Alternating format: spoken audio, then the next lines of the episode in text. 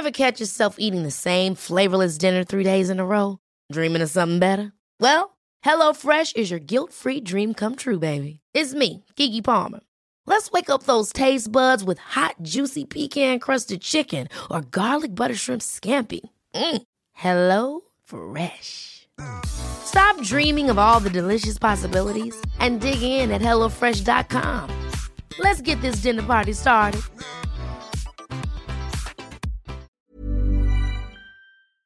Comment apprendre le DevOps rapidement? Comment est-ce qu'on peut devenir DevOps? Est-ce que déjà DevOps c'est un métier? Bon ça, je vous renvoie à un autre épisode de podcast. Comment se reconvertir en deux ou six mois, voire plus, euh, dans les métiers de la tech? C'est ce qu'on va voir aujourd'hui et on va euh, a priori se focaliser sur les métiers des opérations, vous savez, les fameux Ops du DevOps, car c'est ce qu'on connaît le mieux euh, dans ce podcast-là, mais l'émission reste vraie aussi pour les devs et on va aborder aussi quelques filières de développement.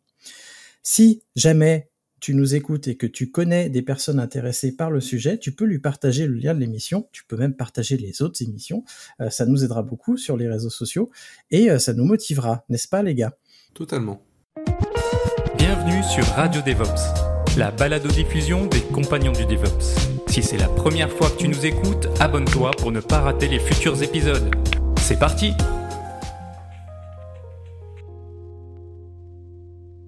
Bonjour à toi, chers compagnons, et pour parler des formations accélérées, je suis aujourd'hui en compagnie de Damir. Bonsoir Damir. Bonsoir. Nous avons aussi Mathieu avec nous. Bonsoir Mathieu. Bonsoir. Et enfin, le nom des moindres, René. Bonsoir René. Ah, c'est gentil. Bonsoir à tous. bah alors, on peut pas t'oublier René, alors. C'est favoritisme. ah, bah écoute. Ah, mais c'est parce que je suis le plus vieux, c'est ça? Euh, Peut-être, ouais, c'est peut-être ça, c'est le respect de l'âge. Euh, Merci. Et euh, justement, cher auditeur, reste bien jusqu'à la fin parce que, parce que je voudrais te parler d'une mind map DevOps. Mais avant que l'on commence, euh, pour que nos auditrices et auditeurs se fassent une idée un petit peu de notre expérience sur ces filières courtes, euh, est-ce que parmi vous, vous avez déjà accueilli des personnes qui sortaient de formations courtes, sans forcément donner votre avis sur ces formations-là, parce qu'on le fera plus tard dans l'émission, mais est-ce que vous avez déjà accueilli en stage, en apprentissage ou embauché des gens qui sortaient de, de courtes et est-ce que vous pouvez nous rappeler quel est le rôle dans votre entreprise aussi, chacun Et on va commencer par René. Alors oui, euh, alors j'ai plus ou moins encadré quelqu'un de euh, qui alors pas forcément formation super courte dans ce cas-là, mais bon un, jeune alternant. Et sinon euh, plus proche du sujet, quelqu'un en reconversion d'un certain âge, donc qui ben, on pourra enfin on en discutera après. Voilà. Donc sinon mon rôle dans l'entreprise, ben ouais, je sais pas, on peut dire que je suis un espèce d'un peu de référent euh, sur les aspects DevOps et euh, un peu un espèce de team lead sur, euh, sur ce sujet-là. Et Damir, toi, est-ce que tu as déjà accueilli quelqu'un? Alors moi, j'ai déjà travaillé, j'ai pas, j'ai pas été impliqué dans un processus d'accompagnement strict, au sens strict du terme. J'ai déjà eu des collègues qui étaient en reconversion plusieurs fois, donc des collègues un collègue qui était à un certain âge, qui était une reconversion dans un domaine, d'un domaine totalement différent, et euh, d'autres collègues qui étaient dans des formations courtes, euh, qui étaient aussi issus de, de, reformation, des choses comme ça. Et euh, pour ce qui est de, de, ma position dans mon entreprise, donc moi je suis consultant en cloud, mais en fait je suis un peu, je fais pas mal de choses. voilà, je fais du podcast, je fais un autre podcast pour mon entreprise, et je donne aussi des, des, cours dans une université. Donc je suis quand même assez proche du milieu de la, formation. Si vous connaissez pas le podcast de Damir, on mettra le lien en description. Et Mathieu, est-ce que tu as déjà accueilli quelqu'un euh, ou euh, supervisé quelqu'un qui sortait de, de filière courte? J'ai jamais supervisé quelqu'un euh, ou embauché directement quelqu'un. J'ai déjà travaillé avec des gens en reconversion, mais qui avaient déjà une certaine expérience, qui a fait une reconversion il y a plusieurs années. Donc finalement, là, la formation a moins d'importance, on pourra en reparler. Et j'ai travaillé par contre avec quelqu'un qui était euh, en cours de euh, reconversion durant ma, première expérience, quelqu'un d'un certain âge. Euh, on pourra probablement également en reparler, mais c'était très intéressant. Et de mon côté, moi je suis CTO de mon groupement de freelance. je suis aussi formateur, mais surtout j'ai donc été le tuteur de deux personnes qui sortaient de filières courtes de développement, pas d'ops. et donc c'est pour ça que je vais pouvoir en parler aussi. Alors, la première question qu'on peut se poser, c'est euh, pourquoi est-ce qu'on entend autant parler en ce moment, euh, alors que les filières courtes, ça devait exister quand même depuis pas mal de temps, d'après ce que vous me disiez tout à l'heure en préparant l'émission? Euh, mais moi, j'aurais aimé euh, faire un point euh, pas trop lointain dans l'histoire, et notamment en 2015, quand le gouvernement a lancé ces fameuses grandes écoles du numérique dont on a entendu parler. Et les grandes écoles du numérique, c'est, selon le site, euh, un réseau de plus de 500 formations au métier du numérique qui est reconnu pour leur qualité et leur démarche innovante. Elle favorise l'inclusion et répond aux besoins des recruteurs en compétences numériques. Et je voulais savoir ce que vous en pensiez de justement de, de ce point-là dans l'histoire des filières courtes. Donc, euh, comme on l'a dit quand on préparait le podcast, euh, je pense que les grandes écoles du numérique ont pu avoir un impact, mais euh, pour moi, c'est vraiment l'explosion finalement des offres de formation qui vient à cause de la conjoncture économique qui a apporté aussi finalement qui a amené la création de beaucoup d'écoles et de formations, parce qu'on sait que l'informatique, c'est un secteur qui embauche. La conjoncture en France est compliquée pour beaucoup de monde. Euh, il y a aussi beaucoup d'aide à la formation. Euh, donc, euh, c'est les organismes de formation, c'est aussi pour certains malheureusement un filon, soyons honnêtes. et c'est en partie, je pense, les grandes écoles numériques qui a apporté des choses, mais c'est surtout la conjoncture. Je ne sais pas si, avec une conjoncture économique différente, on aurait eu autant de réconversion dans, le numérique, par exemple. C'est vrai que je pense que le mouvement de fond économique qui est quand même qui est quand même important à prendre en compte. Hein. L'informatique, c'est un domaine qui, explose de plus en plus. Euh, et on a des autres domaines un peu classiques comme l'industrie ou des choses comme ça qui ont été totalement euh, bah, délocalisés. Donc euh, au final, ça fait une bascule un peu. On commence à avoir, on commence, on a un switch de marché qui s'est opéré, qui fait que beaucoup de gens ont voulu se reformer. Et je pense qu'il y a aussi des gens qui qui voyaient ça aussi comme un moyen de sortir de certains de certaines fonctions, certains domaines où la progression était mauvaise, où les conditions de travail étaient mauvaises. Euh, parce que bah, c'était des métiers qui étaient euh, moins recherchés entre guillemets. Et c'est vrai que l'informatique, on le vendait un peu comme le, euh, bah, c'est facile de trouver un emploi, vous êtes forcément en CDI, vous le trouvez en deux jours, etc. Et pour le coup, bah, ça attirait forcément des gens qui galéraient à trouver un, CDI au SMIG. bah, clairement, tu leur dis, même si tu leur dis t'es payé 2000 euros par mois et tu mettais un CDI, tu n'auras pas de difficulté à trouver. Clairement, ça attire des, personnes. Donc, ça attirait effectivement des gens qui qui faisaient pas ça, on va dire pas par bonté d'esprit, mais qui euh, derrière ont voulu faire un business aussi là-dessus. Ce qui se tient et ce qui est, euh, encore une fois, hein, c'est quelque chose euh, qui est ni bien ni mal. Hein, si c'est bien fait, pourquoi pas.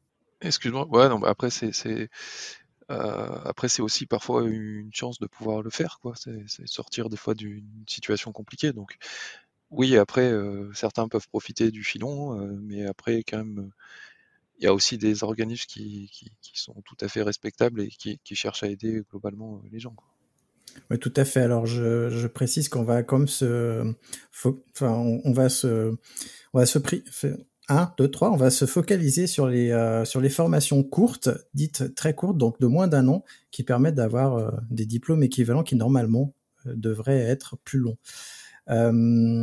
Justement, on parle euh, de, des personnes qui vont dans ces formations. Je crois que c'est peut-être le moment d'aborder euh, le fait que quand on justement on se reconvertit, euh, c'est important de tester, de tester justement l'informatique, qu'est-ce que c'est, la programmation, l'administration système, de faire des, des petits tests en ligne. Il y a plein de cours en ligne qu'on peut faire gratuitement de se renseigner aussi sur le métier parce que euh, mine de rien, ça peut être euh, un métier qui est pas, ça, ça peut faire rêver. Hein. On, imagine les développeurs rockstar, euh, on imagine moins les administrateurs système ou administrateurs cloud ou administratrices, mais c'est un métier sur lequel il faut se renseigner, aller sur les forums, discuter avec les gens, essayer de rencontrer des gens dans des meetups, c'est super important, je pense, pour être sûr que ce métier-là est fait pour vous parce que c'est un métier qui est à la fois prenant, passionnant, mais surtout exigeant. Je ne sais pas si vous êtes d'accord avec moi.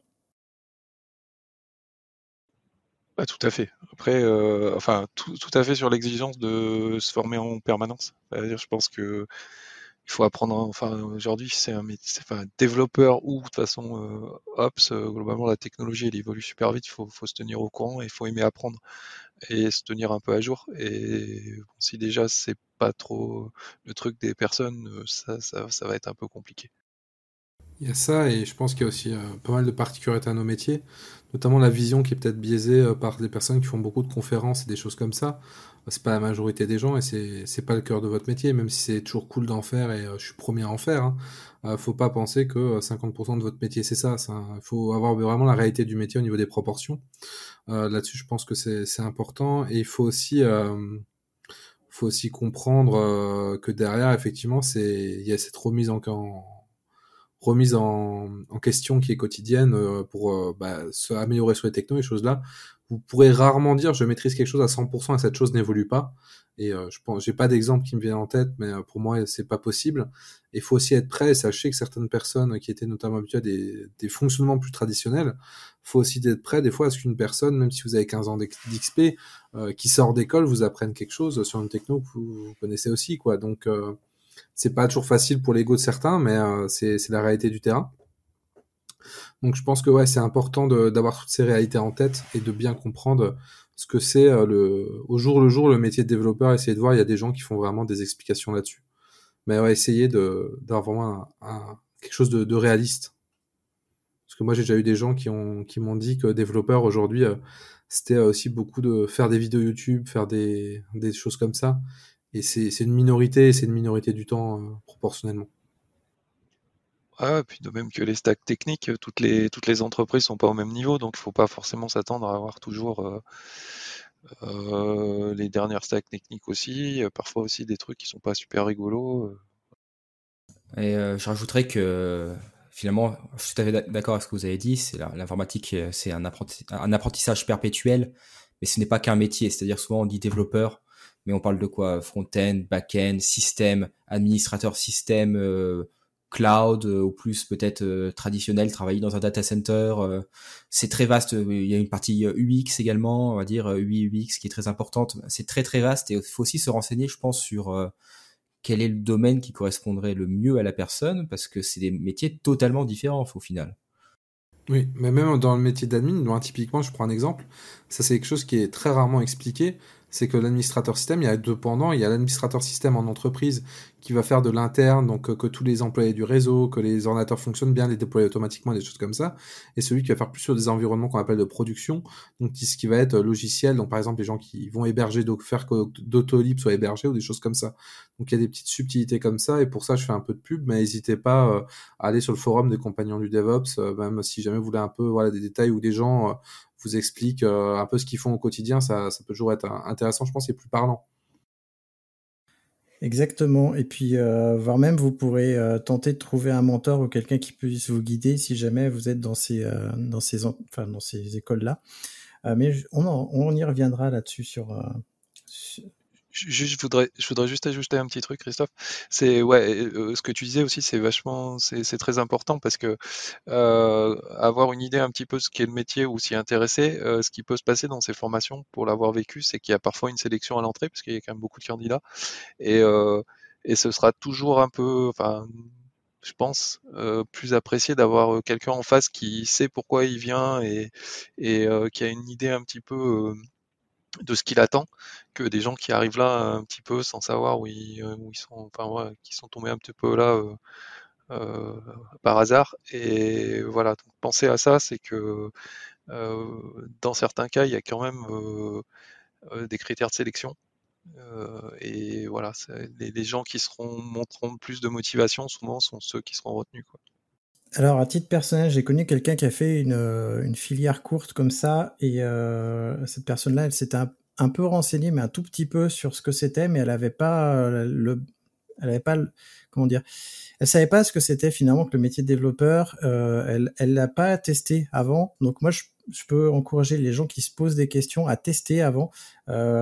Télécharger le logiciel qui s'appelle Scratch pour pouvoir jouer avec du, la programmation un peu euh, simple, mais au moins ça, vous pourrez voir si ça vous plaît, si le fait de programmer quelque chose vous plaît, même si c'est hyper simple. Allez faire des tours sur euh, Open Classroom ou autre pour voir ce qu'ils ce qu'ils proposent. Passez quelques mois à regarder euh, et à vous renseigner. Vraiment, c'est super important parce qu'il n'y a rien de pire que finalement, même si c'est court, hein, parce que six mois ou, ou un an, c'est court, mais ça reste très long. Si ça nous plaît pas, ça reste extrêmement long. Surtout qu'on y reviendra, mais c'est très intense, quoi. Donc, c'est pas six mois tranquilles, c'est six mois qui peuvent être très durs aussi à, vivre. Donc, vaut mieux savoir pourquoi on fait ça et être convaincu que c'est ce qu'on veut. Exactement. Et alors, quel type de formation, de quel type de formation on parle? Est-ce que l'un de vous veut nous en parler de ces types de formations? Alors, je peux commencer sur le sujet. Il y a beaucoup de types de formations. Euh, et dans mon entourage, je connais des gens qui ont fait des sortes de reconversion, on va dire, dans l'informatique. Mais le profil des personnes euh, est très important. Quelqu'un qui a déjà, par exemple, un diplôme euh, Bac plus 5, même qui est un diplôme qui n'a rien à voir à l'informatique, mais un diplôme de science, on va dire, que ce soit en biologie, en mécanique, etc., peut trouver très rapidement des formations chez les entreprises, c'est-à-dire par exemple des grosses SS2I vont recruter euh, des profils, on va dire, euh, scientifiques, mais même avec peu de connaissances de l'informatique, et les former pendant quelques mois. Euh, et là, c'est quand même des profils particuliers, parce que c'est déjà des gens fortement diplômés, souvent, qui peuvent se faire former directement par, par l'entreprise, par une entreprise. C'est des cas que j'ai vus, moi.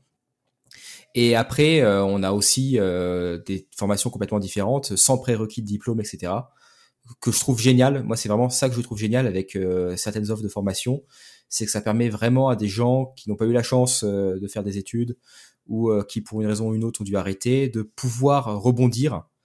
Et, euh, ça, je trouve ça vraiment super personnellement que ça soit possible. parce que ça peut, bah, il y a des très bons profils qui, sortent de ces formations également. mais l'offre est très vaste finalement parce que il y a plein de types de candidats, plein de formations officielles, on va dire d'État ou non, plein d'organismes différents. Euh, selon les régions, il y a des aides qu'il y a ou qu'il n'y a pas. C'est très très complexe finalement. comme tu disais, il y a beaucoup d'entreprises qui ont un peu sponsorisé ou euh, on pas... il y a beaucoup d'entreprises, y compris en particulier les ESN, qui ont des branches euh, formation. Euh, et pour le coup, il y en a beaucoup qui ont fait une sous-branche dans la branche formation pour vraiment faire des formations complètes, souvent aussi adossées à des écoles. Je ne vais, pas spécialement citer d'entreprise, mais euh, j'en ai connu. J'étais dans des entreprises qui s'étaient adossées avec des écoles et avaient fait un programme en commun pour des reformations professionnelles, donc largement sponsorisé par l'entreprise. Euh, après, derrière, faut faire attention à ce que l'entreprise ne soit pas trop fermée. Je sais que l'entreprise a tendance à plutôt former sur les technos qu'à utiliser en interne parce qu'elle veut s'assurer que la personne soit opérationnelle. Donc, il faut aussi faut avoir, disons, l'ouverture d'esprit quand on fait ça, de se dire, la vision que j'ai, elle est un peu biaisée quand même par le billet de l'entreprise. Donc, il faut que je comprenne que c'est, il n'y a pas qu'un chemin et qu'il y a d'autres solutions possibles. Même si vous les creusez pas, faut garder ce recul. Je sais que c'est pas toujours simple, entre guillemets, euh, d'avoir ce, recul. Et après, il y a plusieurs types de formations. On parle là des formats, des, reconversions pro, euh, qui sont des formations quand même assez complètes où vous allez, euh, vous êtes censé, en tout cas, voir un peu de tout. Mais vous avez aussi des choses qui sont plus après des, formations en cours de spécialisation, de respécialisation pour passer d'un domaine à l'autre euh, dans l'IT qui sont encore un autre cas un peu à part. Je pense qu'on en parlera un peu moins, mais il faut quand même euh, signaler que ça, ça existe aussi. On va vous demander déjà de vous y connaître un minimum en informatique, mais c'est pour vous respécialiser dans une autre branche, comme, comme euh, Mathieu le disait. L'informatique est un domaine, un domaine vaste avec plein de branches et de sous-branches. C'est un grand arbre. Du coup, euh, pourquoi ces formations, on les fait Enfin, finalement, c'est quoi leur but et leur promesse euh, de ces formations-là? Euh, Qu'est-ce que qu'est-ce qu'on promet aux personnes qui se reconvertissent euh, avec ces formations courtes? Moi, je peux expliquer un petit peu la personne que, que, j'ai reçue qui était dans ce cas-là. donc, la personne que j'ai reçue, donc c'est quelqu'un. Alors, pour, pour l'histoire, il avait quand même fait euh, un peu de développement avant, mais il voulait un petit peu se reconvertir, aller plutôt sur les domaines du DevOps. Quelqu'un qui était un, petit peu, euh, un petit peu âgé. Euh, et donc, le principe, c'était de faire une formation un petit peu avec un organisme qui durait quatre mois, si je dis pas de bêtises. Et, et en, partenariat avec euh, euh, des entreprises, donc comme, comme l'a dit euh, Damir, souvent des ESN, qui, qui ben, avec la promesse que la personne qui va sortir du, de cette formation sera embauchée derrière, ou du moins voilà, sera, sera dans l'entreprise pour attaquer sur des missions et voilà. Et voilà pour dire un petit peu le cadre dans lequel c'était donc euh, voilà, dans, le cadre de cette personne-là, euh, c'était bah, c'était un petit peu changer de voie, aller sur euh, du DevOps parce qu'il avait envie de faire ça et bah, se, donner un petit peu Euh, je pense que ça marchait bien dans ce cas-là parce que ça lui mettait une, bonne mise à jour euh, assez rapidement d'avoir pas mal de, de, connaissances sur le domaine. Et après les autres personnes, parce que comme je le disais, euh, avant de euh, de prendre quelqu'un dans l'entreprise, ben il y avait des, une espèce de, sélection euh, sur les sur les. Alors c'est un peu compliqué hein, sur les, motivations, les CV un petit peu de ce que les gens voulaient faire. Et après il y avait beaucoup, j'ai rencontré beaucoup de gens euh, qui c'était une reconversion professionnels, donc des gens euh, pour le coup euh, très diplômés. Hein, avec moi, ça m'a mis une bonne claque. Hein. Il y avait des, des, gens qui avaient des doctorats non en chimie, des géologues, enfin voilà, et qui ben, galèrent en fait à trouver dans leur branche et qui voilà voulaient changer de filière parce que ben, effectivement c'est actuellement c'est plus simple de, trouver du travail dans l'informatique. Et voilà, voilà un petit peu ce que ce qu'apportait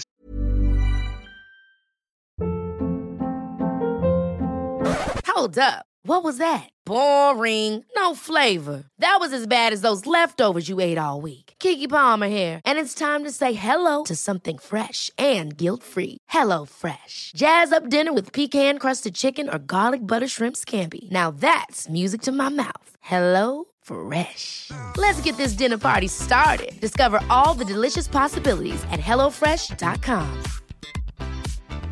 Planning for your next trip? Elevate your travel style with Quince. Quince has all the jet setting essentials you'll want for your next getaway, like European linen, premium luggage options, buttery soft Italian leather bags, and so much more. And it's all priced at 50 to 80% less than similar brands. Plus, Quince only works with factories that use safe and ethical manufacturing practices. Pack your bags with high-quality essentials you'll be wearing for vacations to come with Quince. Go to quince.com slash trip for free shipping and 365-day returns. Formations-là. Les formations euh, des personnes que j'ai accueillies, donc il y avait euh, une formation en six mois, dont deux mois de stage, qui, euh, qui permettait aux gens d'être full stack développeurs. Ça, c'est la promesse. Je suis pas sûr qu'elle soit tenue parce qu'en six mois, dans deux mois de stage, vu la personne que j'ai accueillie, c'est clair qu'elle n'était pas tenue la promesse. donc bon, faut, faut. alors je sais pas si c'est lié aussi au fait que il y a une organisation à avoir quand on suit ces formations-là, mais en tout cas, euh, faut faire attention aux promesses et notamment à la promesse d'être embauché directement parce que je sais que beaucoup sur Twitter et en tout cas vous pouvez renseigner, il a beaucoup de youtubeurs qui, qui interrogent justement des personnes qui sortent de ces formations-là. Les personnes qui sortent de ces formations-là sont pas directement embauchées parce qu'elles manquent de d'expérience tout simplement et puis parce que euh, aujourd'hui l'informatique et entre le développement et l'administration système c'est il y a tellement de choses que même en sortant de ces formations là il, le, la différence, la marche à, à, atteindre est encore trop haute. Et euh, moi, je sais, je, je, sais pas si vous vous rappelez, mais alors moi j'ai un BTS. Je suis sorti avec un bac plus 2, mais sauf que c'était il y a 22 ans. Donc il y a 22 ans, un bac plus 2, c'était encore euh, encore bien, même si bon, pour certains ingénieurs, j'étais un petit échantillon de développeur, mais c'est pas grave. Euh, j'ai bien réussi quand même. Mais aujourd'hui un bac plus 2 qui se lance dans le métier du travail et notamment un bac plus 2 qui sort de ces formations-là, est-ce qu'il peut justement euh, être embauché par des boîtes? Surtout que les boîtes qui embauchent, c'est souvent des startups qui ont besoin de profils un peu expérimentés, ou alors des grandes boîtes ou des ESN. Et je sais même pas si les ESN, elles embauchent des, euh, des techniciens, en fait, l'équivalent des techniciens. Bah, alors, plusieurs choses. Euh, le truc, c'est que y a, je pense qu'il y a une promesse qui est une fausse promesse, c'est quand on dit euh, tu as une formation de, de 6 mois, même de 8 mois, et tu seras full stack en sortant. Non, il faut, arrêter avec ce délire. C'est pas possible parce que le full stack, c'est quelqu'un qui, par définition, doit avoir de l'expérience, avoir une vision qui est assez complète quand même. Donc, tu, ne peux pas l'être. C'est comme, c'est comme dire en 6 mois, tu seras lead technique. C'est, c'est pas vrai parce que il te manquera d'expérience, il te manquera de la vision euh, que tu obtiendras avec l'expérience, ce qui est tout à fait normal pour le coup. Euh, je pense que ces formations-là, faut les voir comme un premier pied à l'étrier pour ceux qui veulent se reformer. Il faut derrière être capable euh, bah aussi de bosser euh, par soi-même parce que ça va être un investissement perso. Euh, c'est pas que pour le pro, là, il va y avoir un vrai investissement personnel à faire. Il faut être prêt à le faire et il va y avoir un vrai investissement aussi bah, en termes de temps Et en termes d'emploi, on sait qu'au début, ça va être guerre de trouver. Euh, je pense que euh, beaucoup de formations, même si elles sont complétées par des stages, ça a un peu de mal. Donc, faut essayer de se démarquer autrement. On sait aussi que bah, les reformations, c'est à la mode. entre guillemets, il y a beaucoup d'organismes qui le font. Pôle emploi, des choses comme ça poussent à le faire. Ce qui fait qu'il y a beaucoup de gens sur le marché du travail en reformation. Sauf que, comme Christophe le disait, souvent les entreprises cherchent des gens qualifiés. Et le problème, quand je dis qualifié, c'est avec de l'expérience, ils ont été confirmés par plusieurs postes, etc. Donc en fait, on est dans un problème très simple, c'est qu'il y a beaucoup de gens sur un marché, au final, il n'y a pas tellement de demandes en junior, donc ils ont beaucoup de, vous avez beaucoup de mal à trouver. Donc faire attention à ça, faut arriver à se dire que bah, ça va pas être facile derrière. Faut être prêt à continuer à se former et à faire peut-être des projets perso, des contribs, des choses comme ça, pour se démarquer un peu de la masse. Pour ce qui est euh, des entreprises qui embauchent, euh, l'embauche dans les entreprises, il y a des grosses entreprises qui ont des, des systèmes où on peut rentrer avec une formation courte et vous êtes un peu, euh, alors vous aurez un moins bon salaire que quelqu'un qui, qui a fait un parcours complet, qui a déjà d'expérience, évidemment, mais euh, pour le coup, vous allez être un peu plus accompagné, vous allez être euh, mis un peu plus sur tutelle de quelqu'un qui a de l'expérience, donc ça peut être intéressant. Pour les ESN, je vous dirais de vous méfier, parce que même si je suis dans une ESN, je, moi, ce que je pense qu'il y a deux types de ESN et j'ai fait les deux et je vois bien la différence. Vous avez des ESN très grosses souvent et assez, euh, dans la plupart du temps, il y a des petites aussi qui sont dans ce défaut-là, mais c'est souvent des très grosses euh, qui vous traitent un peu comme de la marchandise et souvent euh, vous allez vous allez un peu apprendre sur le tas ou des choses comme ça, mais c'est pas ce qu'il y a de plus intéressant à mon sens. Vous avez des ESN après plus petites euh, en général, et même s'il y a des, entre, des ESN assez grosses où ça marche aussi, euh, qui elles vont être un peu plus, euh, qui un peu plus un suivi humain entre guillemets, et auront un meilleur équilibre en fait, et vous traiteront pas comme la marchandise. Même si c'est quelque chose qui est pas facile, ça existe. Donc méfiez-vous quand même des ESN, que ce soit pas juste un job où on vous dise, bah tu vas chez les clients, même si la mission est pas intéressante, vu ton tes compétences, on s'en fout. Nous, on veut juste se faire du pognon sur toi. Donc évitez, évitez ça ou faites attention. En tout cas, méfiez-vous pour le coup, mais euh, essayez de trouver. Il y, a, des entreprises aujourd'hui qui ont des parcours pour ou des choses comme ça où ils sont euh, où ils sont adaptés, mais euh, faut être prêt. je pense qu'il faut être prêt quand on sort de ces formations-là à passer, on va dire jusqu'à deux ans, un peu un ou deux ans difficiles en comptant la formation, avec une bonne charge d'apprentissage. Je pense qu'on reparlera de l'après-formation plus tard dans le podcast, justement. C'est vrai. Je, je suis d'accord avec ce qui a été dit et on parle souvent de pénurie dans l'informatique, mais en fait c'est une pénurie de profils seniors qu'on a dans le métier. Euh, et, euh, et, oui, pour les juniors, parfois c'est compliqué. Euh, comme l'a dit René, je crois, ou Damir, je sais plus, il y a beaucoup de témoignages de youtubeurs ou de choses comme ça sur la difficulté de personnes juniors à entrer dans l'informatique. Et ça a été accentué avec le Covid, d'après des retours que j'ai eus. parce que voilà, à cause du contexte, le remote, etc., c'était compliqué pour beaucoup. donc, il faut faire attention à ça. Et euh, il faut se méfier des SS2I, mais après, je pense que le plus important, c'est la première expérience. Il faut avoir une première expérience. Euh, pour moi, je l'ai vu euh, autour de moi, euh, une personne en particulier, avoir une première expérience pour pouvoir ensuite rapidement, pourquoi pas au bout d'un an, changer, mais pouvoir justifier, voilà, ça y est, j'ai un pied dans le dans la maison, j'ai un pied dans le domaine et je peux beaucoup plus facilement euh, changer. Et je me méfierais également des, des startups parce que j'ai eu des témoignages de, on va dire, de gens qui sortaient de formations de ce type, euh, qui sont trouvés dans des startups où on leur demandait de bosser en permanence. Je sais qu'on en reparlera plus tard dans le podcast, mais voilà, c'était, ils étaient un peu taillables et corvéables à, merci euh, parce qu'on leur disait, bah voilà, on t'a fait, euh, on t'a aidé, voilà, on t'a trouvé, on t'a trouvé un job alors que ton profil, tu sors d'une formation courte, donc tu, tu nous dois bien ça. Et on va te faire bosser en gros. C'est quelque chose qu'il faut faire aussi attention. Oui, mais méfiez-vous des startups. Euh, les startups ont des besoins en profil expérimenté et elles ont tendance à prendre des profils juniors parce que ça leur coûte pas cher, mais en fait c'est une erreur parce que du coup elles font surtravailler les personnes. Méfiez-vous vraiment des startups. C'est comme tout, c'est une question. C'est une question d'équilibre, excuse-moi. C'est si vous arrivez dans une entreprise, vous demandez déjà un peu comment est composée l'équipe niveau senior junior et on vous dit euh, bah il y a un senior, euh, non il y a un confirmé, il y a euh, trois, euh, trois juniors et trois stagiaires, vous savez qu'il y a un problème.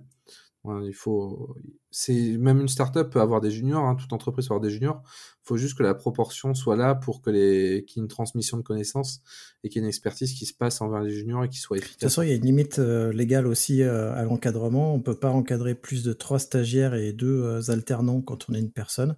Un tuteur, a priori, peut pas avoir plus que ça. Oui, après voilà. start-up, on sait comment ça se passe. Je vais pas. Ah ouais, en effet, il faut. De toute façon, quand vous faites embaucher dans une boîte, demander à rencontrer les gens de la boîte et pas uniquement les patrons.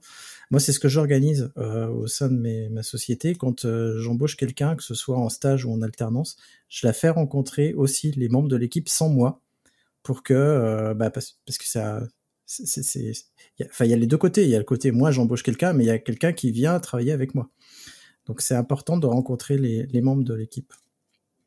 Je, je, pense, que côté candidat, c'est ouais, il faut, aussi un peu se renseigner là où on va arriver. Euh, un peu demander les conditions qui, vont. Bah voilà, si, déjà l'idée c'est euh, on va arriver, on va se faire placer chez un client, euh, ça pour les ESN faut faire un peu attention. Euh, on risque de se retrouver un petit peu isolé, ça peut être compliqué. Faut, faut voilà, faut, faut voir un petit peu où on va aller. Après, euh, après de, de, la même manière pour les entreprises, je pense qu'il faut aussi euh, ben, voilà, adapter, adapter, un peu le parcours et, et, considérer que je pense qu'il y a au moins six mois euh, après l'arrivée de la personne euh, minimum pour, pour essayer de monter un peu en compétence sur des choses ou un petit peu préserver de, de, de, voilà de, de, pas enfronter le client tout de suite ou des choses comme ça quoi. Voilà, je pense que c'est important. Il faut que l'entreprise on sente qu'elle joue le jeu aussi quoi. Du coup, peut-être qu'on a, en fait, qu'on a bien digressé, on pourrait peut-être parler des programmes, euh, enfin, en tout cas, des idées de programmes, parce qu'on a trouvé quelques, quelques programmes, euh, notamment des programmes de développeurs et euh, des programmes de spécialistes DevOps ou, ou administrateurs système, justement, de filières courtes. Qui veut nous parler des, des programmes type développeur front-end, full stack, excusez-moi, développeur full stack euh, bah, je peux donner un petit mot dessus. Alors j'ai regardé un peu les programmes parce que pour être honnête, je voulais pas non plus me dire trop de conneries ou avoir trop d'a priori. Parce que c'est vrai que j'ai pas trop dit, moi les profils que j'ai rencontrés, pour la plupart c'est bien passé. Mais j'ai aussi rencontré des profils et des personnes disaient bah, j'ai tout vu entre guillemets. Euh, alors que la, formation durait deux mois et demi, donc euh, ça me paraissait un peu ambitieux. Euh, du coup, euh, et sachant que la personne est sortie sans se pendre, donc c'est encore plus ambitieux. Euh, donc pour le coup, euh, j'ai regardé un peu les programmes des formations et euh, beaucoup des formations très courtes. Donc quand je dis très courtes, c'est en dessous de en dessous de trois mois notamment.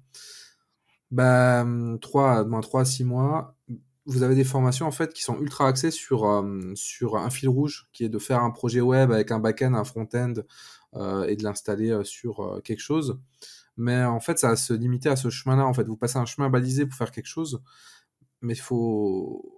Je pense que c'est un peu. Euh, c'est bien, vous avez, une première vision complète de la chose, mais comme je disais tout à l'heure, faire attention parce que vous n'avez rien vu de ce qu'il y a autour.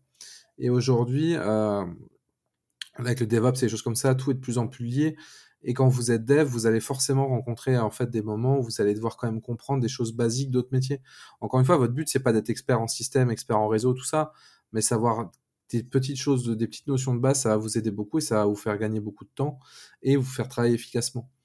Euh, pour le coup, donc je pense que c'est important de compléter ces choses-là ou en tout cas d'être au moins conscient, comme on disait, que ces euh, formations bah, suffisent pas à elles-mêmes, à vous permettre de voir un chemin entre guillemets avec euh, les différents éléments, mais derrière il faut, faut être capable d'apprendre encore là-dessus. Si je dois donner un, un petit exemple pour le coup, c'est que moi, je, quand je travaillais avec des développeurs, j'avais travaillé avec des développeurs qui avaient fait des formations, qui étaient des formations longues, mais en fait où ils avaient quasiment pas de, ils avaient très peu de d'ops, ils avaient très peu de, en général, ils avaient quasiment que du dev, en tout cas dans les deux premières années. Et quand ils sont vraiment en troisième année, ils avaient un projet à faire, et en fait, ils galéraient sur des trucs. Je, je, je dis code, mais c'est pas c'est pas contre elle ni rien. C'est juste que c'était des choses de base que s'ils avaient eu, ne serait-ce que une semaine de cours sur deux trois éléments, bah ils auraient eu aucun problème avec. Hein. Ils n'arrivaient pas à comprendre ce que c'était, euh, comment était faite une adresse IP. Euh, ils mettaient des adresses qui faisaient 305 points quelque chose, et ça marchait pas. C'est des choses basiques, mais euh, pour le coup, vu qu'ils étaient euh, dans un pass euh, droit, un pass tout droit euh, pour le coup et qu'ils ont suivi ce chemin, ils s'étaient un peu perdus. Notamment, euh, la première fois que je travaillais avec eux, j'ai fait un projet et je leur ai dit, bah, euh, tenez, ça c'est ça c'est l'adresse DNS pour le serveur web, ça c'est non pour le serveur MySQL, etc. Et ils comprenaient pas, ils disaient mais non, mais normalement tout ça c'est marqué localhost. Du coup j'ai dû leur expliquer, mais c'est des choses qu'il faut qu'il faut penser en tout cas à, compléter. Je suis, tout à fait d'accord avec, euh, avec toi sur ça. Euh, L'informatique, euh, faut toujours voir un peu ce que fait euh, le voisin finalement dans une boîte. On travaille pas en isolation. Euh, mais ça, forcément, sur une for formation courte, c'est compliqué. Donc, comme tu l'as dit, les gens doivent s'attendre à devoir apprendre également beaucoup de choses à côté. Ce qui peut être compliqué, notamment si on, enfin voilà, selon la vie de famille à côté, etc. C'est ça aussi le risque de ces formations, c'est que ça peut amener une grosse charge. mais après, sur les programmes, bah, il y a un peu de tout hein, finalement. moi, je mentionnerais quand même, j'en parlais avant le podcast, mais le, les DUT en année spéciale parce que j'ai vérifié donc le site internet de mon DUT comment ça se passait. C'est aussi ouvert aux demandeurs d'emploi, en personnes en réorientation, etc. Et là, c'est euh, un an de DUT condensé en deux. Euh, mais c'est encadré euh, fortement. Moi, je connaissais des années spéciales quand j'ai fait mes études. et ça permet d'avoir un diplôme Bac plus 2 à la fin, avec il y a un stage également de deux mois et demi, il me semble, à la fin. et c'est aussi des formations intéressantes. Donc, il y a aussi des, formations disponibles, on va dire, dans le, les offres classiques comme les IUT, on va dire qu'on voit en poursuite d'études, aussi pour les, demandeurs d'emploi.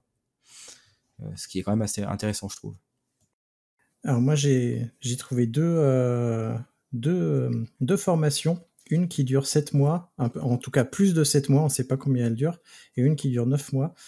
Euh, une qui donne une spécialisation DevOps pour les métiers de l'Ops, donc c'est automatisation des infrastructures, automatisation du cloud, etc. Je pense que c'est entre 7 et 8 mois cette formation-là. Ce que je ne sais pas, c'est en lisant la fiche, c'est si ça donne un diplôme. J'ai pas l'impression, en tout cas, ça donne une certification de l'école. C'est l'école Simplon, en l'occurrence. Euh, mais c'est une certification qui est reconnue, euh, mais reconnue par France Compétences. Je sais pas ce que ça vaut. Le programme a l'air un peu court quand même, mine de rien, parce que c'est euh, plutôt, on met les mains dans le cambouis. On va regarder et configurer une infrastructure, on va automatiser la gestion de l'infrastructure et on va créer des process d'intégration continue. On gère la qualité aussi du code et on approfondit un petit peu le, process d'intégration continue. Donc ça reste très orienté cloud et intégration continue et ça demande un prérequis, euh, une, première expérience de développement et ou de et ou de gestion d'infrastructure. je ne sais pas ce que ça veut dire cette première expérience. Est-ce que c'est en est-ce que c'est un BTS ou autre? Là, finalement, j'en sais pas plus que ça. Et la deuxième que j'ai trouvée, qui dure 9 mois, qui est une formation qui euh, nous promet en 9 mois de devenir administrateur système et réseau. Et pas uniquement Linux, hein, non, c'est euh, Windows, Linux, euh, on passe aussi sur le proxy, les serveurs de messagerie, la gestion du parc informatique, etc. La virtualisation avancée, les bases de données et autres. Et je sais pas non plus s'il y a un diplôme à la sortie. Euh, vous me direz, c'est pas important les diplômes, mais quand même, quand on fait une formation, euh, ça peut l'être. Euh, et il y a aussi un stage de deux mois dans cette formation-là.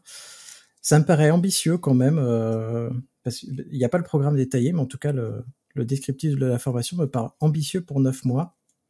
Et moi, ça me fait me poser une question. Ces trucs-là, c'est finalement, dans ces formations courtes, qu'est-ce qu'on supprime par rapport à des formations classiques? Déjà, quel est votre avis sur euh, le petit descriptif que je viens de faire et on passera à la question que je me pose après. Euh, juste pour euh, compléter, je vais pas redire ce que tu as dit, mais voilà, la personne moi que j'ai eue, c'était à peu près ça. le truc qui était pas mal par contre, c'est qu'il passait quand même par des étapes un peu fondamentales, Linux, réseau, etc. Puis après CI/CD, infrastructure, as code, etc. Voilà, je, je résume. ouais, Là, en l'occurrence, toi, c'était 7 mois, là, t'as dit, je crois. Euh, moi, je crois que c'était 4. Euh, ouais, super, euh, super ambitieux. difficile de, couvrir tout. Donc, enfin, voilà, là, là, là, pour le coup, je pense que c'est un aperçu de ces choses-là.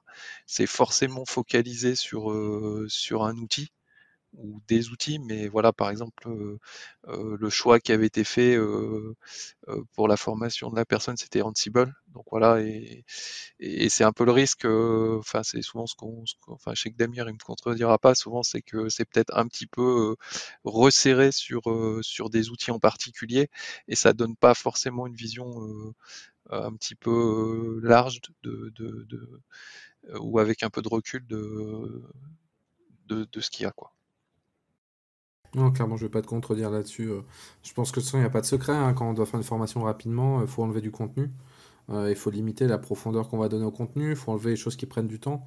En tout cas, généralement, ce que je vois aussi, c'est quelque chose qui est très con. Hein. Mais c'est que dans beaucoup des formations-là, euh, il faut, faut pas oublier, c'est ils vous disent, vous avez, je sais pas, deux mois de cours.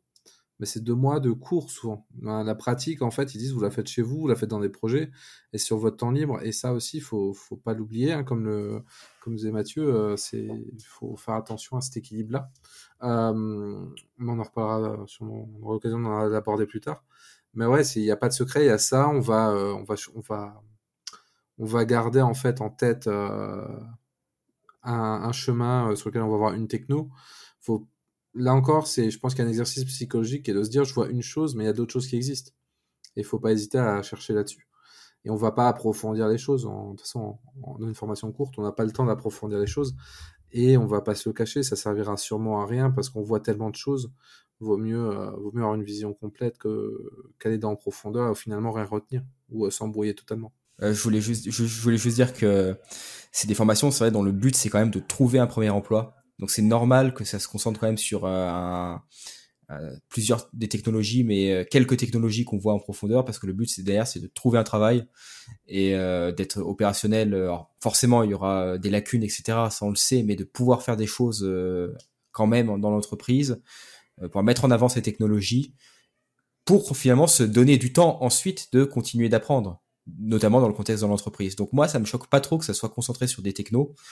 Euh, parce que euh, bah, parce que le but c'est de, de trouver un travail. C'est vraiment ça le but de ces formations c'est pouvoir être embauché. Et ensuite finalement je pense les gens auront le temps bah, de continuer d'apprendre. Euh, et le but c'est vraiment la première expérience. Pour moi c'est vraiment l'objectif de ces formations. Ah non, mais ça, ça me choque pas, encore une fois. Je dis juste ça, en fait. Faut que les gens en aient conscience pour une raison très simple. C'est que demain, quand vous allez sur le marché de l'emploi, il y a beaucoup de stacks différentes. Ils vont pas forcément retrouver la même stack, donc il faut qu'ils soient prêts à apprendre. Et il faut qu'ils aient aussi la démarche intellectuelle de se dire, il y a d'autres solutions qui existent, qui sont peut-être des fois plus adaptées au cas, ou qui sont peut-être différentes, ou qui me plairont peut-être plus. Et ça, je sais que d'expérience, quand je donne cours à mes élèves, je leur dis bien, parce que je vois beaucoup de personnes, en fait, qui sont dans le défaut de j'ai appris ça, du coup je fais ça et ils se reposent pas la question. J'ai donné cours notamment à des élèves qui ont fait en majorité du Microsoft dans les premières années. Des fois, il y a des gens euh, qui, euh, du coup, sont dans des situations où ils vont dire, bah, je fais ça comme ça avec l'interface graphique, parce que la première fois qu'on m'a montré ça, on me l'a montré comme ça. Et je leur dis, mais non, ça, il faut, faut faire avec PowerShell ou des choses comme ça, parce que pour des raisons X ou Y. Et en fait, ils ont, ils ont pas forcément remis en question la première chose qu'on leur a montré. Et ça, je sais que c'est quelque chose qui est pas simple à avoir comme raisonnement. C'est pour ça que j'insiste un peu là-dessus. Ouais, après, moi, j'avais le sentiment parfois, enfin, enfin, c'était, c'est un retour aussi que la personne m'a dit, c'est que c'est tellement dense, ça va tellement, enfin, ça va vite, hein, ça va super vite. c'est qu'il y a des moments, tu, tu, tu questionnes, t'as même plus le recul pour dire, bah, pourquoi je fais ça en fait? Et tu fais des trucs, euh, tu fais de la CI/CD, mais, mais le but initial, c'est pour faire quoi? Et en fait, tu fais de la CI/CD pour faire de la CI/CD, mais tu, tu vois pas forcément le, pourquoi. C'est exactement là-dessus que je voulais. Euh, enfin, c'est le point que je voulais aborder en disant qu'est-ce qu'on supprime, parce que euh, je me rappelle ça, fait un petit moment, mais quand même, euh, mon, BTS il a duré deux ans. J'ai pas eu la chance de le faire en alternance, mais du coup c'était en formation initiale et, pendant deux ans on a vu des choses, y compris des bases de c'est quoi un ordinateur, c'est quoi un processeur, euh, c'est quoi l'algorithmie.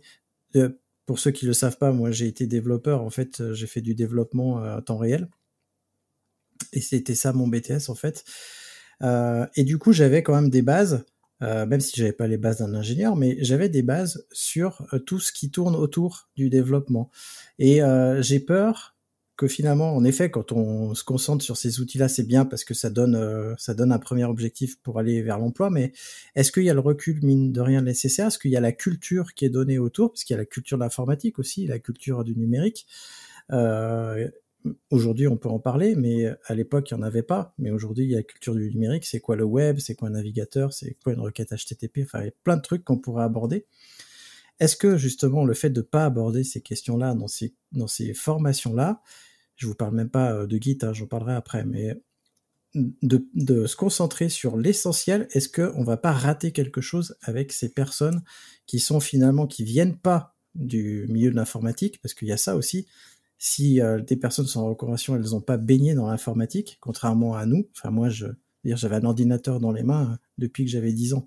Donc ça va, je baignais dans l'informatique. Quand j'ai commencé mon BTS, j'avais déjà eu trois PC entre les mains. Enfin, mais ces personnes-là, est-ce que justement, elles vont arriver à se débrouiller avec ce qu'on leur donne en l'espace de quelques mois? Ça dépend d'où on part. C'est comme tu le dis, c'est quelqu'un qui, euh, même sans expérience en développement, baigne un peu dans l'informatique, donc euh, utilise son PC au quotidien, euh, voilà, pour faire des trucs, euh, quel qu'il soit. aura beaucoup moins de mal qu'une personne qui a déjà du mal en effet avec l'outil finalement ordinateur. ça dépend, ça dépend vraiment. Et tu parlais d'algorithmie, etc. Et c'est vrai que c'est des sujets aussi importants. Euh, donc qu'est-ce qu'on supprime? Parce qu'on parle beaucoup de technique là. L'informatique, ce n'est pas que de la, que de la technique, euh, c'est aussi de la théorie. Et c'est ça qu'on voit dans les formations classiques aussi, c'est pouvoir avoir des cours sur des domaines un peu de niche, mais par des chercheurs de premier plan. Euh, et ça, c'est reste très intéressant finalement pour euh, dans le futur, dans le pour découvrir finalement le domaine de l'informatique qui est beaucoup plus vaste que juste la technique et les outils. Il faut pas oublier aussi qu'il y a d'autres matières qui sautent, qui sont des matières euh, très généralistes, euh, notamment les langues vivantes et des choses comme ça, euh, qui a notamment en IUT. Hein, ça représente comme une masse au final, qui ne sont pas importants de, négliger non plus. et il y a aussi un autre truc très bête, mais c'est qu'il y a des cours non techniques, comme tu disais.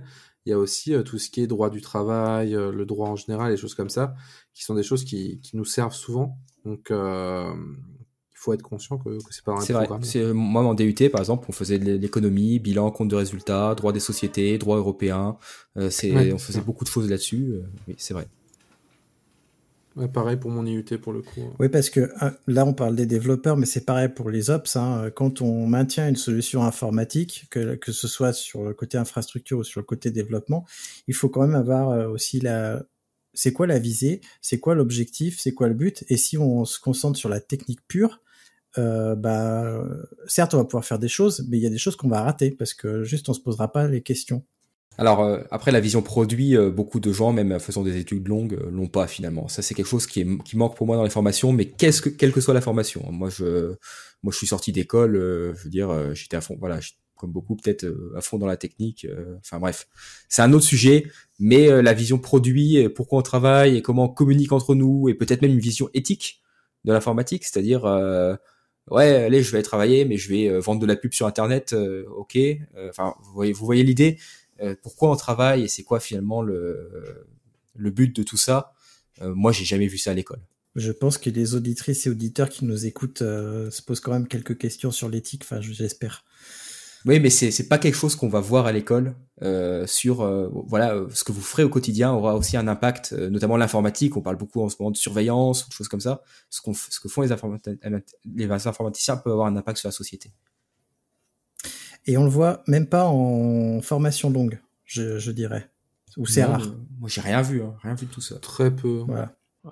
Après, c'est aussi des sujets un peu un peu récents entre guillemets, donc. Voilà. Après, je voulais juste ajouter un petit, petit quelque chose quand même pour, pour, pour, malgré tout, je pense que que les gens qui, qui bidouillent chez eux, euh, qui s'installent un Linux, etc. Euh, comme je disais, il y a une, une phase de un petit peu de sélection des fois pour ces formations-là, et, je pense que c'est des choses qui sont appréciées parce que quand on doit sélectionner pour avoir euh, c'est vraiment pas facile pour avoir eu à le faire. Euh, surtout là, ben, il n'y a pas forcément trop de matière. Euh, donc, ben, quelqu'un qui bidouille quelque part, euh, c'est quand même quelque chose. Et je pense que ça joue dans, la, balance, quoi. Euh, on se dit, ben, cette personne, ça l'intéresse, euh, ou comme je disais, il s'est intéressé un petit peu euh, à ce qu'est le métier, etc. C'est toujours des plus parce que parfois c'est, enfin voilà, faut se mettre aussi à, la place des gens qui doivent entre guillemets recruter. C'est pas toujours facile, c'est pas toujours facile. Ouais. Alors, avant qu'on donne notre avis sur euh, ces formations-là, même si on a bien défriché un petit peu tout ça, euh, est-ce qu'on peut donner des conseils d'organisation ou des conseils tout court euh, aux personnes qui vont suivre ces formations courtes euh, pour qu'elles les, en profitent au mieux et qu'elles et qu'elles réussissent finalement, même si nous on n'a pas suivi ces formations courtes, avec notre recul, est-ce qu'on peut leur donner des conseils? Bah, premier conseil, c'est comme on a dit, c'est très intense, c'est sur quelques mois. Euh, on va dire que ça s'étale sur deux ans si on compte un peu l'après, vous allez continuer à vous remettre un peu dans le bain. Donc euh, essayez de... après ça dépend aussi des personnes, les personnes sont plus ou moins euh, sujettes à ça, mais faites attention à pas non plus détruire votre vie perso pour ça. essayez de maîtriser un peu votre temps aussi, peut-être définir des limites ou des choses comme ça, vous dire, je sais pas, bah, le soir je bosse de 20h à 21h, mais après j'arrête, ou ou des choses comme ça. Je pense que c'est important de, de, garder un, rythme de vie là-dessus qui soit, qui soit sain et pas que. Euh, pas en fait. Euh, bah, pas, pas vivre pour travailler, quoi, mais travailler pour vivre, c'est important. Oui, parce que on vous le dira très certainement en formation, mais euh, il faut un, niveau de travail personnel assez important en dehors des cours aussi. Non, ouais, moi je suis assez admiratif des gens qui font ça parce que souvent, bah, c'est, enfin, surtout des gens qui, qui sont parfois un peu, un peu plus âgés, qui ont des familles. Euh, voilà, c'est, c'est, faut, faut s'attendre à ce qu'il y ait du boulot par, par ailleurs pour arriver à suivre et euh, manager un petit peu la famille et puis le, la formation, c'est pas toujours, pense, facile. Hein. C'est pas facile et euh, oui, j'ai travaillé avec une personne comme ça qui était assez âgée en reconversion, euh, qui était stagiaire. Et euh, c'est pas facile, c'est parce que voilà, il y a aussi l'aspect financier hein, qui, selon les formations, ça peut être plus ou moins compliqué, plus ou moins financé sur les profils, donc c'est quelque chose à garder en tête. Mais sinon, oui, c'est du travail personnel, essayer de, de, de, se renseigner sur le métier. N'hésitez pas à aller au meet-up pour discuter avec des gens du métier, même pour avoir un aperçu du métier, ça peut être intéressant il y a des gens, euh, généralement les gens sont bonnes pattes, on va dire, euh, n'hésite pas à donner des conseils. il faut pas, faut pas hésiter à vraiment demander, euh, demander des conseils dans la communauté, même sur le forum des compagnons du DevOps, voilà pour faire un peu de, de publicité. Mais c'est des choses qui, aujourd'hui, on a quand même des moyens de communication importants et c'est possible de trouver de l'information. Oui, c'est important de travailler son réseau avant même d'arriver sur le marché du travail et de pouvoir identifier des personnes auxquelles on a envie euh, de ressembler plus tard. Moi, les conseils que je pourrais donner, c'est bah, comme tu l'as dit, aller au meet-up, mais regarder des conférences en ligne ou alors aller à des conférences, même si euh, comme ça coûte, euh, les, les, entrées sont pas forcément gratuites, les regarder en vidéo. Et lisez des livres théoriques, parce que la théorie, comme on l'a dit, vous en aurez pas. Donc si vous commencez à lire des livres théoriques euh, pendant votre formation, même si c'est chaud, je le sais, euh, ça pourra vous aider pour la suite. si vous arrivez aussi à motiver pour les livres théoriques, moi je sais que j'ai essayé, euh, j'y arrive pas quoi. Moi un livre c'est ça ne pas parler de tech, donc j'ai un blocage là-dessus. Ouais, ce que je voulais dire aussi, c'est préparer un peu d'arriver un peu après dans l'entreprise. Euh, un truc qui forcément ne peut pas s'apprendre à l'école, ça va être un peu le contexte du projet, etc. Donc voilà, ça c'est un truc aussi qu'il faut pas sous-estimer. Euh, parce que bah, dans chaque entreprise, il va y avoir des contextes différents, des méthodes de travail différentes. Et, voilà, je pense que ouais, c'est pas évident. Quoi. Moi, j'ai un conseil, un seul à donner, euh, parce que j'ai eu deux stagiaires et les deux, c'était pareil poncez Git, apprenez Git, mangez Git, faites du Git tout le temps. Enfin, je veux dire, quel que soit ce que vos profs vous disent, euh, Git c'est super important. Quand vous allez sortir de votre formation, vous allez bouffer du Git toute la journée. Donc, si vous faites une semaine de Git dans votre formation, ben, c'est pas assez. Dites-vous que il va falloir le faire par vous-même. Et surtout, ne faites pas du Git avec des outils graphiques. Utilisez la ligne de commande pour bien comprendre ce qui se passe. C'est super important, je le répéterai jamais assez, mais Git, c'est la vie, c'est la base. Que vous soyez administrateur système, administrateur cloud, développeur front-end, développeur back-end, quoi que ce soit, dès que vous ferez un bout de code, vous aurez du Git. N'est-ce pas, les gars? Exactement. Ah oui, totalement. Par contre, j'aurais été un peu plus, euh, un peu moins. Euh, pour donner cours de Git, euh, j'étais un peu fermé sur la CLI. Mais je sais que certaines personnes ont besoin d'avoir un peu qu'on les prenne par la main pour le début. Je sais que l'interface graphique, parfois, leur permet de comprendre ça et d'avoir une visualisation, visualisation en direct de ce qu'elles font. Et ça les aide, en tout cas, à comprendre au début et ça leur met un peu les pieds à l'étrier. Donc, je serais un peu plus euh, mesuré, on va dire, là-dessus. Je serais plus faites de l'interface graphique si vous voulez, faites comme vous le sentez, mais essayez de comprendre la logique derrière euh, pour le coup, et faites pas juste du. Euh, moi, je préfère limite quelqu'un qui va faire une interface graphique là-dessus mais qui va essayer de comprendre la démarche quand il fait une option, plutôt qu'une personne qui va faire la ligne de commande, mais qui va juste aller chercher sur Google comment faire ça à chaque fois, même si on le fait tous, mais qui va faire en boucle ça sans se poser la question de qu'est-ce que ça fait en fait à chaque fois. Donc euh, tant qu'à faire, euh, essayer de, de comprendre. Ouais, c'est important. Je, je, veux juste quand même un peu détendre les auditeurs, dire que parfois même en entreprise, il y a des gens qui ne le maîtrisent pas forcément. Donc, il y a beaucoup de gens en entreprise qui le maîtrisent pas facilement. Mais après, c'est comme tout. C'est en fait Git, faut pas non plus faut pas que vous, vous connaissez par cœur le truc, que vous allez faire du cherry pick euh, de tête et tout euh, en entreprise. Là, trois quarts du temps, euh, vous allez sur Google quand il y a besoin de faire des choses un peu poussées. Il faut juste que vous compreniez la logique globalement derrière, les commandes de base pour que vous soyez pas perdu dans l'entreprise et que vous puissiez travailler avec les personnes. Après, des experts Git, au final, en entreprise, il y en a très peu. À part les lead tech, généralement, qui ont quand même tendance à bien, bien repenser le truc. euh, les personnes euh, font que les commandes, on va dire, de base. Il n'y a pas de honte à ça. C'est un outil extrêmement Néanmoins, attends, je vais juste faire un truc. Je vais faire mon auto-promo. Si vous galérez avec Git, j'ai fait une anti-sèche Git, donc vous pouvez la télécharger. Elle est quelque part dans la description du podcast. Néanmoins, je ferai petit quand même. Git, c'est important de maîtriser ne serait-ce que le concept de branche parce que il y a un nombre d'erreurs que j'ai vues avec mes stagiaires avec les branches qui sont assez impressionnants. Et des fois, je passe des heures à leur expliquer ce qu'ils ont fait et à, et à défaire le, le, souci, en fait. Donc, euh, c'est pour ça que je dis que Git, c'est important, parce que je sais que le premier stagiaire que j'ai pris, qui avait fait une école comme ça, sur les deux mois de stage, j'ai passé un mois à lui apprendre Git. Et l'autre mois, il a travaillé sur le stage. Donc, euh, non, mais c'est, c'est t'as raison, c'est une, une, techno à ne pas sous-estimer parce qu'en fait, euh, elle, est, elle est extrêmement puissante et complexe et, et voilà, faut, faut pas croire que, ça, que c'est si facile que ça. Pardon. Euh, je suis totalement d'accord avec Christophe sur la CLI, c'est indispensable la CLI Git euh, parce que moi, euh, quand je suis sorti d'école, j'étais une bille à Git, mais on m'a appris, on va dire, à la manière forte Git. Et euh, très rapidement sur les plateaux, je me retrouvais à être l'expert désigné Git et toutes les cinq minutes parce que les gens voilà faisaient tout via IDE, via truc graphique et en fait ils savaient pas ce qu'ils faisaient.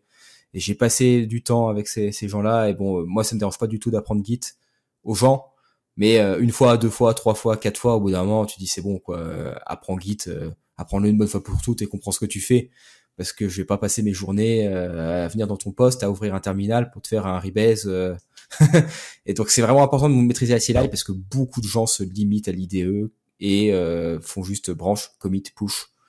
Euh, et être l'expert Git désigné sur un plateau, c'est pénible. C'est très très pénible. Ouais, ça c'est sûr. Mais pour le coup, moi j'aurais deux petits conseils quand même à, à donner euh, pour. Euh, je sors un peu de Git. Hein. Euh, pour le coup, c'est et un et un compagnon de travail chat premièrement. pour ceux qui voient la, la vidéo, euh, j'ai mon chat qui tourne avec moi. Mais euh, pour le non pour les pour les autres conseils euh, que que je vais donner, il y a un petit conseil qui est qui est très con et qui me semble important parce que c'est quelque chose que une erreur que je vois souvent, c'est n'ayez pas honte de demander si vous savez pas quelque chose. Même si la chose vous paraît simple en entreprise, il n'y a pas de honte à demander. Moi, je, ce que je dis à mes étudiants, c'est ultra bateau, c'est ultra cliché, mais c'est la question la bête, c'est celle que vous osez pas poser en fait. Donc pour le coup, euh, n'hésitez pas à poser des questions, à demander comment ça marche. Rarement une personne va vous envoyer chier, vous dire j'ai pas envie de t'expliquer. Même ça sort un peu de votre métier, si vous demandez à un op, c'est un peu comment c'est paramétré. Si la personne vous envoie chier, c'est qu'il y a un problème avec la personne ou dans l'entreprise. Mais demandez, en tout cas, essayez de comprendre. Si jamais vous voulez faire un projet euh, perso ou autre un peu à côté, essayez de, le faire euh, vous-même, en tout cas sur, sur l'infra, donc à setup des VM ou autre, et essayez de mettre d'un côté la base de données, les choses là ça peut paraître con, sera peut-être basique, vous n'allez pas faire ça bien, et c'est pas le but, c'est pas le but de faire un, truc euh, sécurisé ou autre, mais faites-le complètement pour essayer de comprendre un peu ce qu'il y a derrière, comment ça interagit, les, euh, tout ce que vous faites, comment interagit avec le système, avec les bases de données, avec les différents éléments, avec des, systèmes de cache, etc. Et ça vous permet d'avoir une vision vraiment complète et de, bah, de vous adapter beaucoup plus vite en fait en entreprise et savoir avec quoi vous interagissez et ce que vous avez besoin. Ouais, c'est ce que je disais, un bidouiller, c'est pas du temps perdu. Euh, oui, c'est ça. Euh, voilà, on apprend toujours. Euh, voilà, après, c'est pas dans les règles de l'art. De toute façon, c'est compliqué de faire dans les règles de l'art. mais ouais, on apprend beaucoup. Et surtout, moi, je pense qu'il y a un autre truc, c'est essayer au maximum de. de, Enfin, je pense qu'il y a un peu des fondamentaux, l'operating system, euh, voilà, un petit peu de réseau. ça, c'est des choses qui serviront toujours. Et, et moi, c'est un petit peu des fois alors peut-être je vais passer pour un vieux con là, mais, mais des fois c'est, je me dis, je vois des, gens qui maîtrisent des technos de ouf quoi sur leur CV et euh, avec euh, ben, sur l'operating system qui sont vraiment justes quoi. Et je me demande comment comment comment ils s'en sortent quand quand il y a des vrais problèmes quoi. Et euh, voilà donc je pense que voilà avoir une bonne connaissance de l'operating system, un peu de réseau, enfin plus possible en réseau, ça aidera toujours. Et ça ça bougera peu par rapport à certains outils. Je pense que je vais être un peu vieux con, mais euh, je suis totalement d'accord avec René là-dessus. Pour une raison aussi très simple, c'est que les technologies un peu à la mode, euh, genre Docker, etc., sont des choses qui évoluent très vite. Et on l'a vu, un Docker, aujourd'hui, on manipule très peu, on manipule plus du Kubernetes. Donc si vous comprenez les notions de système et de fonctionnement de tout ça, vous allez beaucoup plus vite vous adapter et comprendre ce que vous faites que si vous apprenez juste la techno, entre guillemets, front-end, si j'ose dire.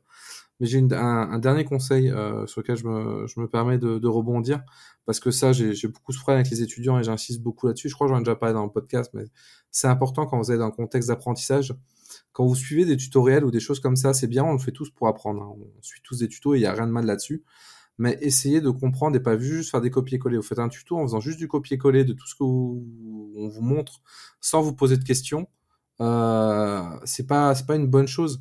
Et truc très simple, c'est quand on veut faire euh, pour beaucoup d'installations un curl euh, un, un curl d'une URL pipe bash euh, pour l'exec, essayez au moins de le lire, de comprendre ce qu'il y a globalement, de comprendre même si tu système, de comprendre globalement ce que ça fait. C'est toujours intéressant, vous en sortirez toujours un peu grandi. Donc ça c'est important. Et petite astuce dans les tutos, quand on vous donne des variables ou des choses comme ça, essayez de changer les noms, de changer au moins les valeurs si on vous crée une base de données.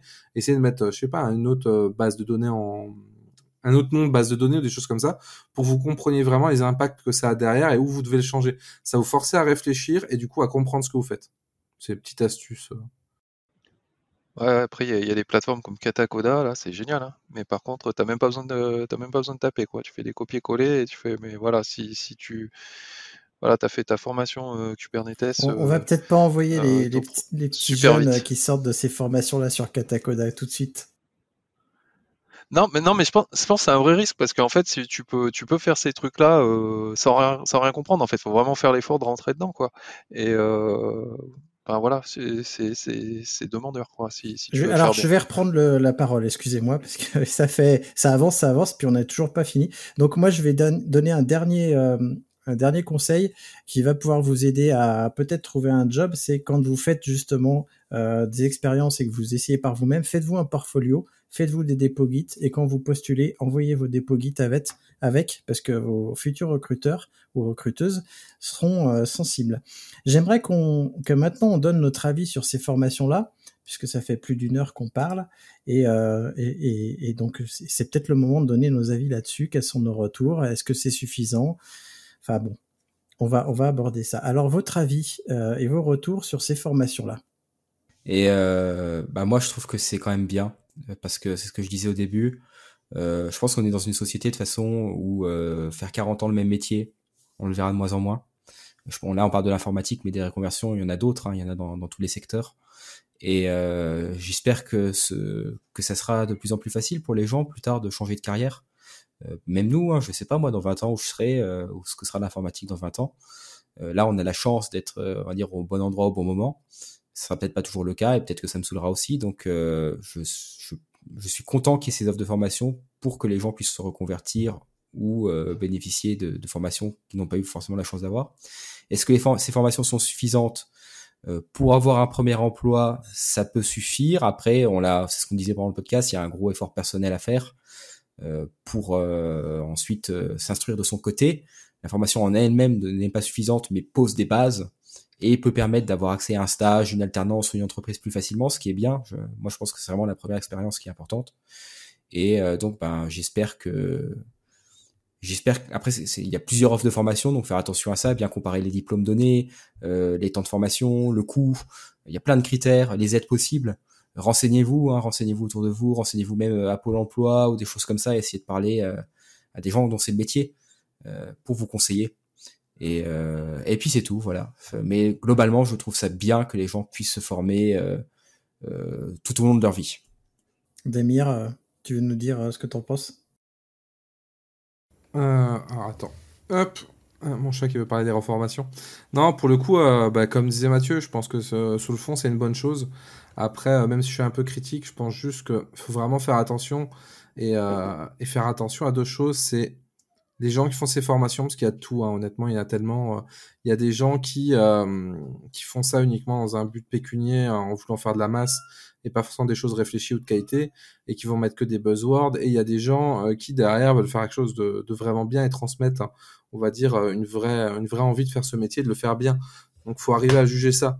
Comme on l'a dit, n'hésitez pas aussi à, voir ce que est le métier réellement, poser des questions sur, sur des forums, même demander sur Twitter à n'importe à l'un d'entre nous ou à, d'autres personnes qui sont dans les métiers-là de, de faire un petit call pour discuter de, de sa journée type, etc.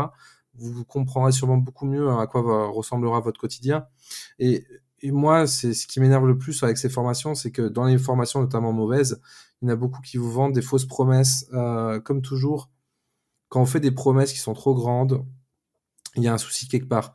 Et quand je vois, et je l'ai déjà entendu, des formations qui vous disent en trois mois, tu es full stack, tu viens embaucher par n'importe quelle entreprise et tu gagneras 3000 euros par mois minimum en CDI en moins de, et que tu te trouveras en moins d'une semaine, il y a un problème. La promesse, elle est pas, il y, a un, souci dedans. Donc méfiez-vous des promesses là, soyez conscient que c'est un taf. Euh, pour le coup, c'est un, vrai travail à fournir qui est aussi personnel. Et euh, mais c'est, une bonne chose. Faut juste se méfier. C'est comme tout. Hein. C'est comme les ESN et comme plein de choses. Il y a du tri à faire.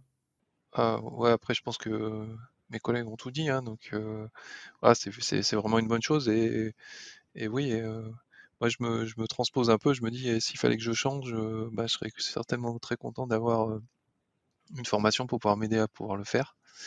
Euh, euh, voilà, après, euh, faut être conscient que le domaine est extrêmement vaste et que ça serait un peu facile de croire qu'en quelques mois, on arrive à, à tout apprendre sur ces domaines-là. Et puis, bah, je pense qu'on est la preuve vivante, c'est que c'est que nous, on, on a quand même pas mal d'années d'expérience et puis on continue d'apprendre et on est loin de tout connaître. Donc, euh, donc voilà, je pense que qui voilà, faut faut faut faut faut être conscient de ça, quoi, que qu'on arrive avec un une aperçu de ce que de ce que de un, certain aperçu et après il va falloir compléter l'apprentissage et voilà. Ouais, je suis assez d'accord. euh, C'est un aperçu. Pour moi, ces formations, elles sont suffisantes, oui et non. Elles sont pas suffisantes pour leurs promesses souvent. Euh, on ne devient pas en effet, comme l'a dit Damir, un, développeur web ou un administrateur système, euh, même pas un technicien, un, technicien système. À la rigueur, on a les bases pour faire de l'automatisation et ce genre de choses. Et là, pour le coup, il y a peut-être des métiers qu'on met pas assez en avant. C'est faire de l'automatisation pour des gens qui sont pas tech. Typiquement, vous prenez les entrepreneurs et vous, euh, il faut que vous automatisiez certaines choses pour eux.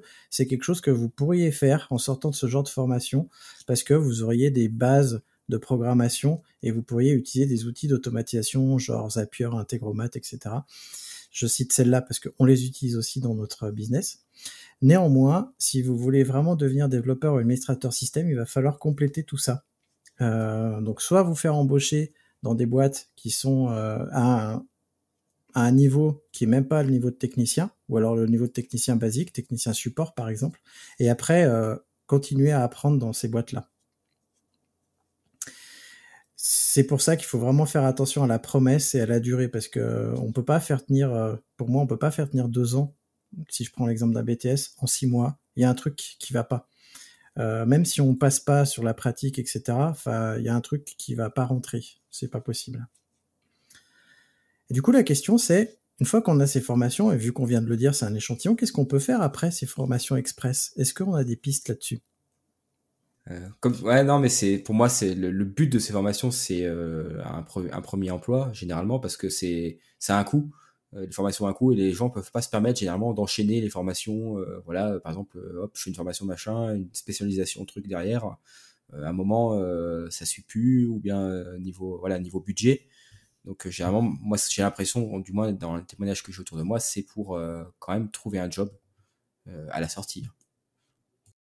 Oui, clairement. Bah, c'est l'objectif premier, c'est de, c'est de trouver un job. Après, que faire après? Bah, je pense qu'il y a aussi, euh, faut, faut se dire que la formation, elle dure six mois, mais en fait, elle va durer deux ans, le temps que vous ayez, on va dire, une vraie, d'être à l'aise, on va dire, avec le métier en général. Donc ça, il faut, faut aussi, sans pas l'oublier dans le et après. Et euh, dernière chose là-dessus, euh, pour moi en tout cas, c'est vous pouvez après compléter, notamment sur l'expertise, des choses comme ça. On disait que ça était très, pas forcément euh, ultra simple de trouver un premier emploi, dans la, même dans l'IT. On parlait d'avoir un portfolio Git, mais aussi un- une autre chose qui est, qui est très, qui peut sembler très conne, mais ça rassure des entreprises, c'est de passer des petites certifications, des choses comme ça. Vous avez des petites certifs pas très chères, voire même gratuites, chez certains acteurs cloud ou des choses comme ça, qui peuvent rassurer aussi les entreprises euh, pour un pour un premier job. Donc ça peut toujours aider. Après, les certifs, c'est encore un autre sujet euh, pour le coup, mais c'est ça peut toujours être, euh, selon la circonstance, être intéressant. Bon. Moi, je, en effet, trouver un job, ne cherchez pas à devenir développeur ou, euh, administrateur système après ça, mais trouver un job de support, c'est chiant, c'est pénible, euh, mais c'est super formateur, moi je l'ai fait. Euh, ou un autre job, mais ne cherchez pas à atteindre un niveau que vous n'avez pas. Et par contre, pendant ce job-là, soyez curieux et allez, allez gratter, continuer à apprendre des nouvelles choses. Ça, ça peut être une première euh, piste, ou alors reprendre les, euh, les études classiques, mais ça, c'est pas pour tout le monde. Et comme euh, l'ont dit mes collègues, il faut, faut pouvoir, faut pouvoir financer ça. très rapidement, Damir a dit quelque chose de très juste. Alors, c'est dommage de citer les GAFAM pour ça, mais mine de rien, il y a des formations gratuites sur les clouds, les gros clouds. Il y a du crédit gratuit. C'est-à-dire que si vous voulez jouer, faire de l'infra et tout, euh, vous pouvez le faire sans payer. En fait, attention, pas dépasser les, les budgets alloués, bien sûr, mais euh, mine de rien, moi j'ai déjà conseillé ça à quelqu'un, euh, quelqu'un qui voulait se fermer en cloud. J'ai dit bah va faire de la WS en fait, clairement, parce que c'est gratos et parce que il y a plein de contenus, il y a des formations gratuites un peu partout, et c'est très, c'est bien quoi. Et il y a plein de demandes. Et après, si vous apprenez à, si vous apprenez AWS, il y a des choses qui vous resserviront pour n'importe quel cloud dans la logique ou dans les choses comme ça. Donc, c'est pas perdu. Je, dis juste un dernier mot parce qu'on n'a pas du tout parlé, mais c'est vraiment intéressant, surtout si financièrement vous êtes un peu juste. Oubliez pas d'aller voir vos crédits formation. Vous avez, euh, du coup, quand vous travaillez, vous avez un, une cagnotte qui est mise euh, sur le compte euh, gouvernemental de, de votre crédit formation et vous pouvez en fait avoir un bon chèque qui peut vous aider à débloquer des formations, voire même à payer entièrement pour vous, voilà, compléter la formation, en prendre une, etc. C'est toujours intéressant d'aller voir. Une dernière chose, euh, si vous cherchez des formations gratuites, il y a aussi des sites comme, comme GraphiCart qui proposent plein de formations gratuites. Il y a Open Classroom qui en ont aussi. et je crois qu'il y a des MOOC aussi sur, sur euh, FunMOOC euh, gratuitement. Mais alors par contre, les MOOC, il faut être là au moment où ça, où ça se passe. C'est un peu le problème. Et dernière chose, si vous intéressez au DevOps, justement, je viens de faire une mind map, euh, mais c'est ma mind map DevOps. Vous trouverez pas tout dessus. Vous trouverez si ce que, selon moi, est essentiel d'apprendre euh, pour le DevOps. Donc, ça reste ma vision des euh, technologies et euh, des outils et du mindset à avoir quand on veut euh, faire du DevOps euh, dans notre métier d'administrateur système ou d'administrateur cloud. Donc vous trouverez le lien en description. Et euh, on va clôturer cette émission qui est déjà fort longue. et pour, pour si vous avez, j'oubliais, si vous avez à nouveau des questions sur cette émission-là, vous pouvez nous rejoindre sur le forum des compagnons. on y est tous les quatre, donc vous pourrez nous poser des questions. Et je vais vous laisser le mot de la fin à tous les trois. Cette fois-ci, je vais pas commencer par René pour éviter de le surprendre et je vais commencer par Davir. Davir, quel est ton mot de la fin? Alors, bah, du coup, c'était Mathieu qui en parlait. Il expliquait que nous aussi, un jour, on aura peut-être envie de se reconvertir. Donc, euh, je me prépare déjà, si vous voyez sur euh, le compte, euh, les comptes formation, une formation pour devenir éleveur de chef dans l'Arzac. je pense que c'est un classique qui marchera forcément avec l'informatique. Mathieu, toi, quel est ton mot de la fin? Je suis d'accord, euh, c'est ce que je disais, je pense que les, tout le monde, un jour ou l'autre, peut avoir envie de changer. C'est important et j'ajouterais que l'informatique, comme on l'a dit, c'est euh, il faut apprendre constamment. Euh, et ça, il faut vraiment l'avoir en tête quand on se lance dans le métier, c'est un apprentissage sans fin. Et enfin, René, je te laisse le mot de la fin de la fin. D'accord. Alors, bah, en fait, c'est, tu me surprends parce que tu commences à être vieux, donc je finis par m'endormir quand ça. c'est pour ça. Euh, non, bah, moi, je pense qu'on a. Après, c'est nos métiers, ils sont quand même passionnants. Donc, euh, ça, c'est, c'est, quand même super cool. Et puis, bah voilà, c'est les gens qui. Qui, qui, veulent venir et qui sont motivés pour, pour le faire, bah, je peux que les encourager et, et euh, ces formations, bah, je pense que ça, ça peut vraiment aider. Et, donc c'est plutôt positif et, et voilà, je pense que j'ai fait le tour et puis bah, j'espère que s'il y a des gens qui sont concernés, bah, que ça va les motiver et à essayer de, d'embrayer ce genre de formation s'ils peuvent. Et, euh, et puis ben voilà, n'hésitez pas à venir sur euh, le forum, comme ça a été dit, pour, euh, pour échanger, ce sera avec plaisir. Et voilà, j'ai terminé. Merci d'avoir écouté Radio DevOps. N'oublie pas de noter l'épisode, plus la note sera élevée et plus il sera mis en avant dans les applications. Tu peux aussi le partager, ça nous aidera à le diffuser et à rendre le mouvement plus visible. Si tu as envie de discuter du mouvement, alors rejoins-nous dans la communauté des Compagnons du DevOps. À bientôt La balado-diffusion des Compagnons du DevOps est produite par l'Hydra.